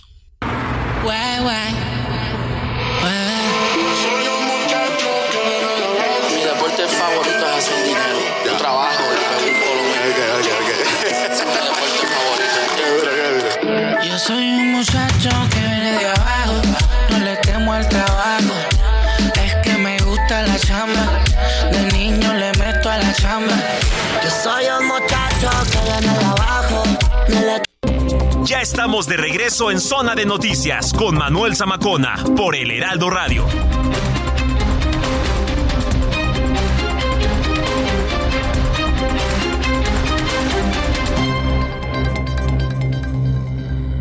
Tras el devastador paso del huracán Otis, la CFE trabaja día y noche para restablecer la red eléctrica en Guerrero. Cuadrillas enteras de mujeres y hombres han estado al servicio de la población antes, durante y después del violento impacto. En tan solo siete días se ha restablecido el suministro eléctrico a la normalidad. CFE, somos compromiso, somos entrega. CFE, somos más que energía. Gobierno de México.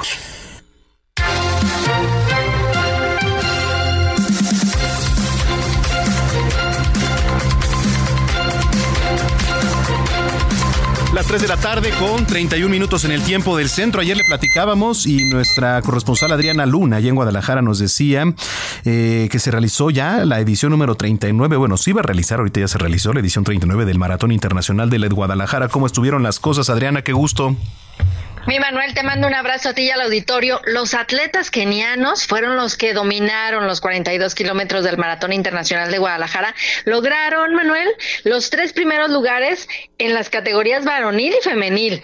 Fueron 7.400 deportistas provenientes de México, de América Latina y África, pero los deportistas kenianos hicieron el 1-2-3 en menos de dos horas y 15 minutos, imagínate. Platicamos con Albino Galván, él es director de Comú de Guadalajara y subraya que que se rompió el récord de participantes en esta edición 39, aunque no se logró mejorar el tiempo del primer lugar y añadió. Fíjate que la verdad también me llena de orgullo porque sí, nos hemos escuchado gente que dice eh, venimos desde tal municipio, tal estado, tal país a correr este evento, sobre todo a conocer Guadalajara, a disfrutar a Guadalajara de una manera diferente y pasar un tiempo agradable en familia y la verdad que eso también nos llena de orgullo que nos hayan escogido nosotros como su primer evento. ¿Lo escogen por la organización, por la certificación o por qué? Yo creo que es un conjunto el que tengamos la certificación, hay gente que se dedica a estar buscando los eventos certificados y el hecho de que Guadalajara sea la primera ciudad en, México que tenga las tres certificaciones, 10K, medio maratón y maratón, vienen también con esa curiosidad de conocer el por qué se están dando sus certificaciones en Guadalajara. Y también a la par del maratón se vivió por primera vez la competencia de los 21 kilómetros en el marco de los Gay Games. Lo ganó un norteamericano, pero ¿sabes qué es lo lamentable, Manuel? Que el viernes murió uno de los atletas un norteamericano, y la Fiscalía de Jalisco informó que fue por sobredosis de sustancias prohibidas. Se espera a la familia de este atleta para entregarle el cuerpo, pero este asunto, esta lamentable pérdida humana, no opaca los Gay Games, asegura Mónica Sánchez. Ahora nos adelanta que Guadalajara se va a postular para la sede de los World Prime en el 2028. Bueno, pues eh, ahí está, pasó este, este maratón del cual ya nos platicabas, pues qué padre que todo transcurrió en calma. Pues gracias por el reporte, Adriana, yo te mando un abrazo y que tengas excelente semana. Un buen fin de semana. Un abrazo. Igualmente, ahí está Adriana Luna desde Guadalajara. Saludos a la Perla Tapatía que nos escuchan allá. Saludamos con muchísimo gusto. 3 de la tarde, 34 minutos en el tiempo del centro. Sigue a Manuel Zamacona en Twitter e Instagram, arroba Zamacona al aire.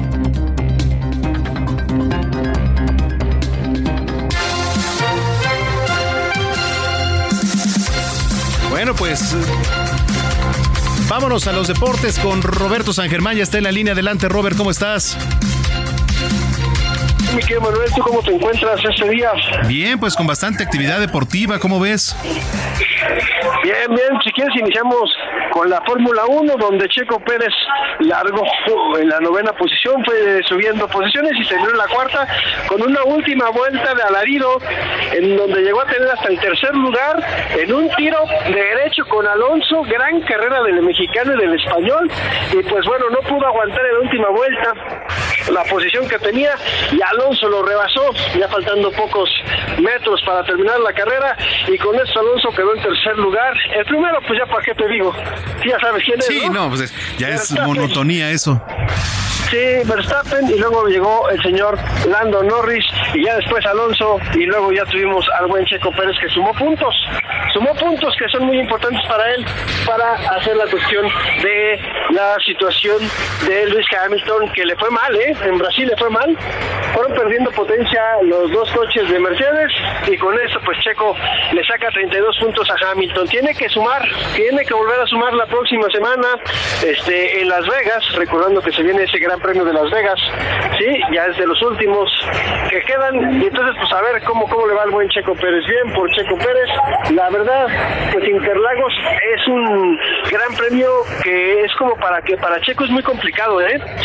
No en Brasil y mira que ya son varios años en la Fórmula 1, así que le cuesta mucho trabajo al buen Checo y no fue la excepción, estuvo a nada amigo, pero bueno, le falló ahí un poquito, o más bien le faltó un poquito de pericia, el momento de no dejar pasar a Alonso, tampoco quería que pues que hubiera un choque y perder ya los puntos que tenía, ¿no? Sí, totalmente. Creo que también pensó mucho en eso y bien por él y bien por su escudería y pues bueno, a ver qué pasa en Las Vegas, un gran premio que pues va a haber mucha parafernalia, el Sphere y todas estas cuestiones que tiene Las Vegas y ver, ver este circuito, ¿no? Entonces ya se viene ese gran premio. Muy bien, bueno. en Fórmula 1. Oye, que la final fue de, este, como si fueran caballos de carrera, ¿no? Sí, sí, por eso te digo que fue, fue en los momentos donde de repente Checo estuvo, eh, pues casi siempre estuvo atrás de Alonso en la carrera, ¿no? Sí. En las últimas vueltas, Alonso estuvo en el tercer puesto, estuvo tercero, tercero, tercero. Checo hace una maniobra buenísima, lo rebasa, faltando, si no mal recuerdo, dos vueltas para terminar y estuvo también atrás del Alonso, o sea, la verdad es que dos viejos eh, lobos de mar, y pues lo cazó, le hizo un movimiento y de repente pues se le fue por un lado, ya no, lo pudo, digamos, ya no se le pudo meter la trayectoria y pues ya tuvo que pasar Alonso, porque si no hubieran chocado, y ahí pues yo creo que pues ninguno de los dos, ¿no? Querían perder ya lo que tenían, la verdad es que mucho respeto entre ellos dos y bien, bien por el mexicano, así que bien, bien por lo que hizo Checo Pérez ese fin de semana allá en Interlagos en Brasil también le fue bien en el de sprint y pues también se llevó puntos, ¿no? Así que Checo haciendo bien las cosas, eso es lo que queríamos ver en México. Aquí yo creo que le dijeron, espérate, hay que sumar puntos y poco a poco lo vas a lograr. Y así lo pudo hacer Checo, bien por Checo, mi querido amigo, y así que pues a ver, a ver qué pasa ahora si es que Checo se queda con el segundo puesto de eh, el campeonato de pilotos y también hay que recordar una cosa, ya habló Christian Horner, que están pensando que yo creo que también para motivar a Checo, hablar para aumentar un año más de contrato, ¿eh? Ajá. Híjole, bueno, pues Ya lo dijo Christian Horner, sí, que del 2024 terminando ya van a empezar a hablar con él para ver si se avienta el 2025. Ojalá lo logren, porque lo merece Checo, ha hecho bien las cosas, ¿eh? Mi querido amigo, además de todo lo que pudo haber pasado, ¿no?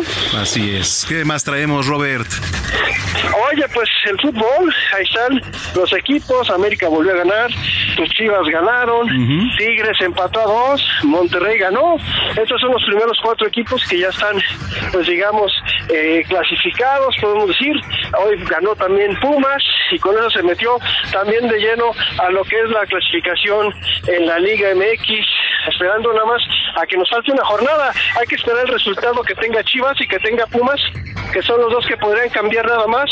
Entre ellos dos, toda esta cuestión del partido, de cómo van a quedar y quiénes pasan de línea directa o no.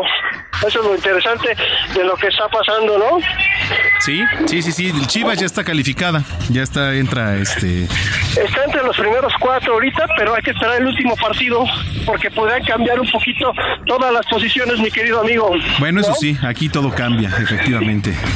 Aquí todo cambia. El único que no podría cambiar es el América, amigo. Ah. América ya está en primera posición y nadie lo baja de ese puesto. Entonces, a ver cómo le va. También Tigres ahí va con esa situación. Igual Monterrey, amigo, a ver, a ver qué sucede. Y pues ya sabes que con la mediocridad que tenemos de torneo, pues habrá que esperar a ver cuáles son los equipos que entran al repechaje, ¿no?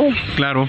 Sí, Eso sí, es sí. Lo, lo que tenemos también en el repechaje, mi querido amigo. Oye, el NFL, pues su papá hoy tuvo un buen partido en la mañana, allá en Alemania, donde su equipo, el equipo de Miami, perdió 21 a 14 contra el equipo de los jefes de Kansas City, que son el equipo a vencer en la conferencia americana, y yo creo que son los favoritos para llegar al Super Bowl, ¿no? Pues sí, los jefes se ven bastante fuertes y este los delfines Miami, digo, no tan mal juego, pero pues bueno, esperemos que, digo, no van tan mal eh, tampoco. Este, y el que se espera un juegazo al rato, el de Dallas. Está ahorita ya el partido de Dallas contra el equipo de las Águilas de Filadelfia, amigo, y ahí va poco a poco ahorita. Todo el partido yo me quedé ahorita que salí, 0-0, estaban así, y pues a ver, qué- a ver qué sucede con este duelo, ¿no? A ver cómo le va a Dallas en un partido que es muy importante para él, ¿no? Muy bien, pues vamos a estar muy pendientes. A ver, Sí, amigo, y también para hablar de, nada más rápido, no sé si quieres hablar, de lo que pasó con eh, la Serie Mundial, en donde el equipo de los Reyes se corona por primera vez en su historia.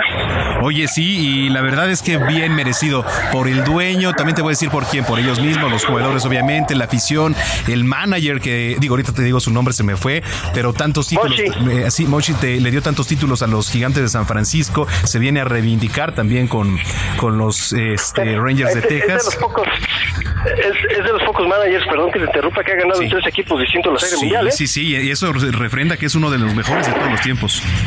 Sí, también Cody Seager, ganador, MVP, tanto con los Dodgers como los Rangers, habla muy bien de este hombre, es una maravilla. Es, esa, esa baja a los Dodgers, ¿cómo les pesó eh? esta temporada? Sí, totalmente. Bueno, pues ahí está la información, mi estimado Robert San Germán. Oye, para la gente que te viene escuchando a esta hora, ¿dónde te puedes seguir en las redes? Me pueden encontrar en Twitter o lo que era Twitter, ahora ex, como arroba R San Germán, amigo. Muy bien. Te mando un abrazo y que tengas buena semana. Igualmente, señor. Cuídense. Buena semana para todos y buen provecho para los que están comiendo. Bueno, pues ahí está. Gracias. Son las 3 de la tarde ya con 42 minutos. Salud con el doctor Manuel Lavariega.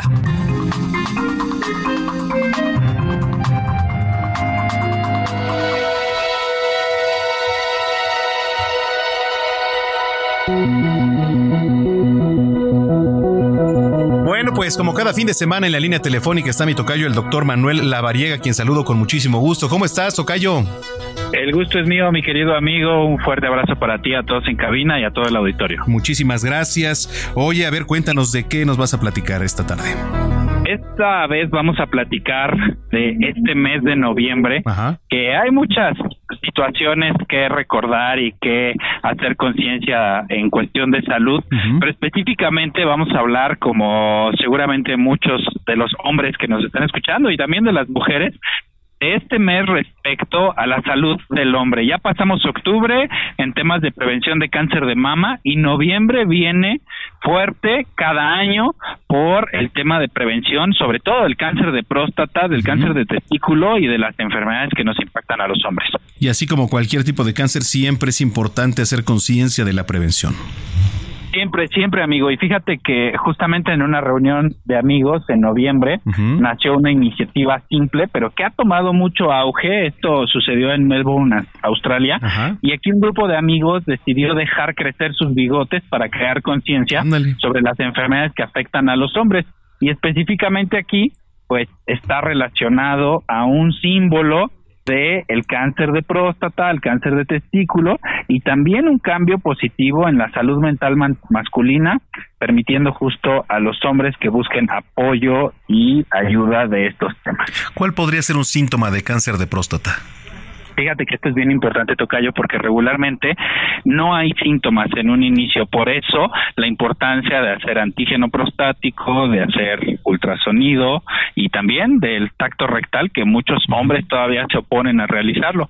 Pero ya en una condición avanzada, donde ya se pueden llegar a presentar síntomas, regularmente el chorro de la orina disminuye. Es decir, nosotros estamos acostumbrados a cuando vamos al baño ver una fuerza del chorro de la orina. Pero muchas veces y sobre todo después de los 40, 45 años, ese chorro, ese calibre empieza a disminuir. Eso es un dato de que la próstata tiene que revisarse. También cuando hay goteo, es decir, que salen gotitas cuando terminamos de hacer pipí, ese puede ser otro síntoma relacionado a el crecimiento de la próstata. Que tengamos que pujar para hacer pipí también es un condicionante de síntomas prostáticos. La salida de sangre también en la orina es otro condicionante de crecimiento de próstata. Entonces, es importante que lo revisemos de manera preventiva porque cuando estos síntomas ya están presentes, pues ya hablamos de que ya creció la próstata. Eh, ¿es, ¿Es tratable? Digo, como cualquier tipo de cáncer, ¿no? Si está avanzado, pues es más complicado. Sí, en etapas tempranas es tratable, pero más que nada, Tocayo, es importante mencionar que el cáncer de próstata es el segundo tipo de cáncer más diagnosticado en los hombres. Incluso se estima que uno de cada nueve hombres será diagnosticado con cáncer de próstata. Entonces, por eso, fíjate la importancia de esto. Y también el cáncer de testículo, aunque es menos común tocayo, pero es el cáncer más frecuente en hombres jóvenes entre 15 y 35 años. Por eso es importantísimo. Y hablando justamente de esta iniciativa de Movember, que es con M de mamá al inicio, Movember, es importante también mencionar el tema de la salud mental, ya que eh, el 75% de los suicidios están relacionados con salud mental respecto al género masculino. Entonces, es importantísimo hacer conciencia de esta condición en este mes para los hombres. Oye, qué importante. Y entonces, nada más, pues las últimas recomendaciones.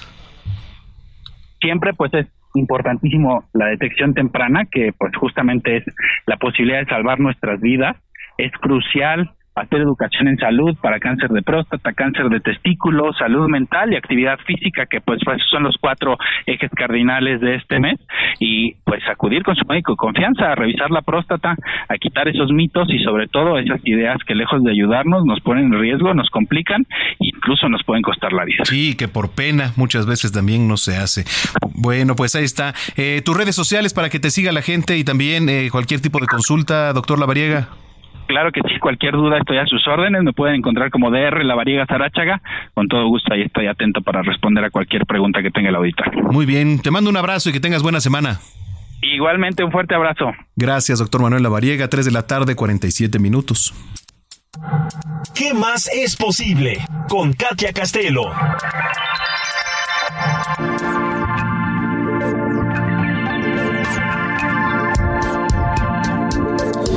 Bueno, pues ¿qué más es posible? ¿Qué más es posible? Katy Castelo, eh, a quien me da mucho gusto saludar, eh, colaboradora de este espacio, coach de Barras de Access, ¿cómo estás?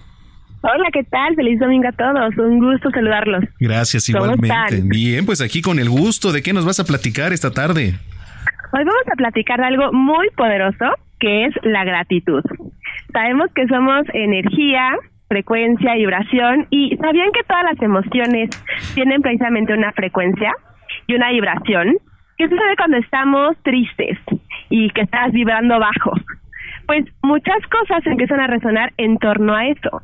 Yo quiero recordarles algo que probablemente se nos olvida de repente y es el tema de ser agradecidos, pero realmente agradecer las cosas que están sucediendo en nuestra vida, independientemente de que las hayamos definido como buenas o malas, cuando tú empiezas a agradecer y te haces consciente de todo lo que tienes en la vida para poder agradecer, cambias tu frecuencia y tu vibración por algo muy, muy elevado que es precisamente esta emoción de la gratitud. Cuando se sientan muy tristes y bajoneados, pueden preguntarse, ¿qué voy a agradecer hoy? Si pudiera agradecer algo hoy, ¿qué sería? Y entonces llevas a tu cerebro a esos espacios donde hay razones suficientes para ser feliz y para agradecer, aún en los momentos que tú ya definiste que son muy difíciles. Es una práctica diaria, es algo que se requiere, por supuesto, pues ser un hábito, porque no es muy fácil, estamos tan expuestos a cosas todos los días, emociones que de repente nos sacan, ¿no?, de nuestro centro, pero hoy es un gran día para recordar esto, para recordar que podemos agradecer y hacerlo todos los días, antes de irnos a dormir, que voy a agradecer hoy cuando me despierto, ¿qué voy a agradecer hoy? Y poco a poco vamos a integrar eso en nuestras vidas para que cuando menos te lo imagines, ya estés vibrando en esa, en esa frecuencia de la gratitud, que inclusive, déjenme les cuento, que es mucho más poderosa que el amor. Oye, sí, totalmente, y que también sirve mucho en personas también quizá que sufran de depresión o, o les lleguen en alguna etapa, bueno, sí, estoy así, pero ¿qué puedo agradecer, no? Y quizá cambie ese panorama. Justamente, exacto. No estamos eh, de alguna manera totalmente libres de tener estos momentos de depresión, de angustia, pero cuando te conectas con esa frecuencia de la gratitud, todo comienza a cambiar. Entonces, ¿qué voy a agradecer hoy? Lo pueden escribir, a mí me gusta mucho escribirlo porque es una manera en la que empezamos a integrarlo y a reconocerlo, no solamente a dejarlo en nuestra mente, sino escribirlo. Y cuando lo escribes lo puedes observar. Y cuando lo observas es mucho más evidente que tienes razones fuertes para agradecer. Cosas tan sencillas como hoy estar vivo, ¿no? Cosas tan sencillas como poder respirar, poder disfrutar tu día. Eso nos va a empezar a ayudar a irnos a una frecuencia, una vibración totalmente diferente a la que estamos cuando precisamente nos encontramos con eventos difíciles ¿no? en nuestra vida. Sí, porque no sabemos quién está también pasando por algo mucho más difícil. Entonces ahí es cuando viene pues esta comparativa, pero ¿qué voy a agradecer hoy? Que tengo vida, que tengo salud, que puedo caminar. Sí, así es justamente eso, porque la mente te va a llevar a los espacios oscuros, ¿no? La mente te va a llevar a esos lugares donde tienes que quejarte de la vida porque no eres suficientemente feliz como tú quisieras. Pero hay que ir en contra de esa mente, hay que hackear la mente precisamente con este tema de la gratitud y ser una forma muy poderosa en la que podemos conectar con razones suficientes para ser felices. Así que eso es una práctica, pueden hacerlo como un diario todas las noches, escribirlo y cuando menos imaginen van a ver que van a tener miles y millones de razones para agradecer y entonces cuando estás agradecido elevas tu frecuencia, elevas tu vibración a esos niveles para que lleguen cosas que sigas agradeciendo en tu vida. De lo contrario, así aparentemente vayan funcionando las cosas de mejor forma, si no lo agradeces, nunca lo vas a ver desde esa perspectiva. Bueno, oye, qué interesante lo que nos platicas. Tus redes sociales para que la gente se ponga en contacto contigo, cita también, por supuesto.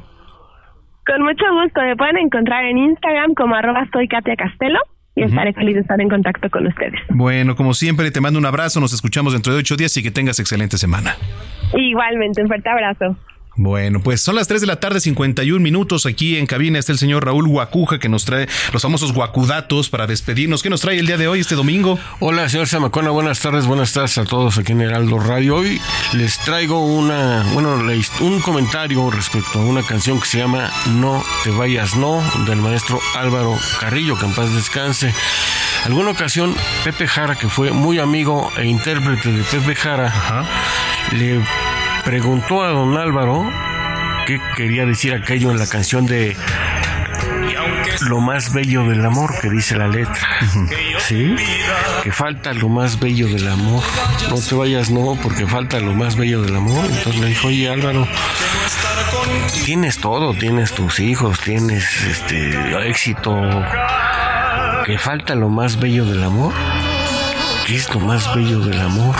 Dice, Pepe, los nietos. Mm. Atención a los que ya son abuelos, estarán de acuerdo con el maestro Álvaro Carrillo. lo más bello del amor, según Álvaro Carrillo, son los nietos.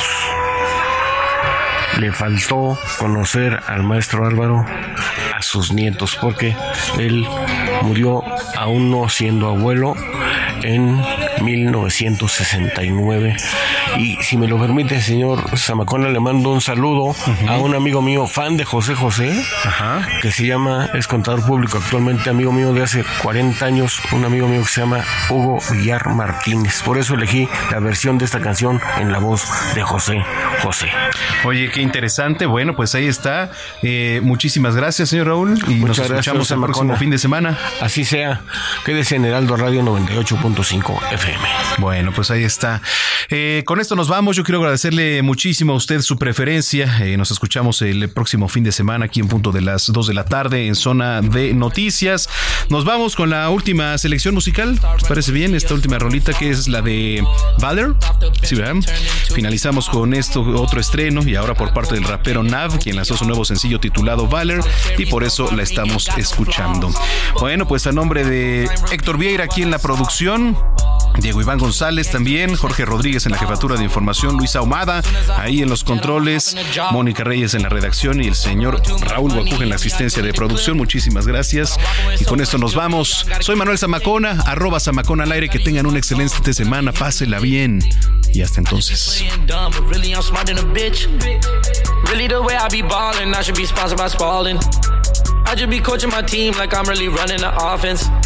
No contest when I dunk, it's a 10 out of 10. Thank God we ain't kicking doors no more, we already in. I'm a baller. Get my car, you look up, you see stars. I'm a baller. People start running when they see us from afar. I'm a baller. Jumped off the bench and I turned into a star. I'm a baller. Anywhere I go, my gang, they know who we are. I'm a baller. Solitary stones, my ring ain't got no flaws. I'm a baller. Keep my mouth closed, I ain't repeating what I saw. I'm a baller.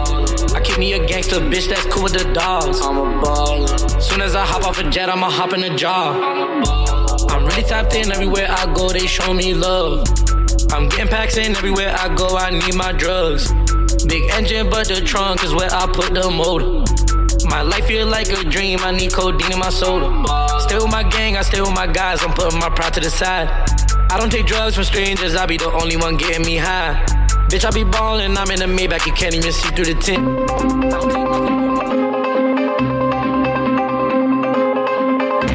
El Heraldo Radio presentó Zona de Noticias con Manuel Zamacona. Los esperamos la próxima semana desde el epicentro de la información.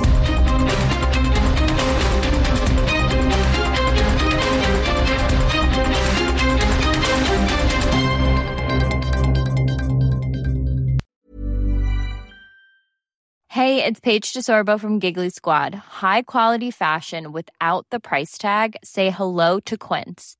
I'm snagging high-end essentials like cozy cashmere sweaters, sleek leather jackets, fine jewelry, and so much more. With Quince being 50 to 80% less than similar brands and they partner with factories that prioritize safe ethical and responsible manufacturing i love that luxury quality within reach. Go to quince.com slash style to get free shipping and 365 day returns on your next order. quince.com slash style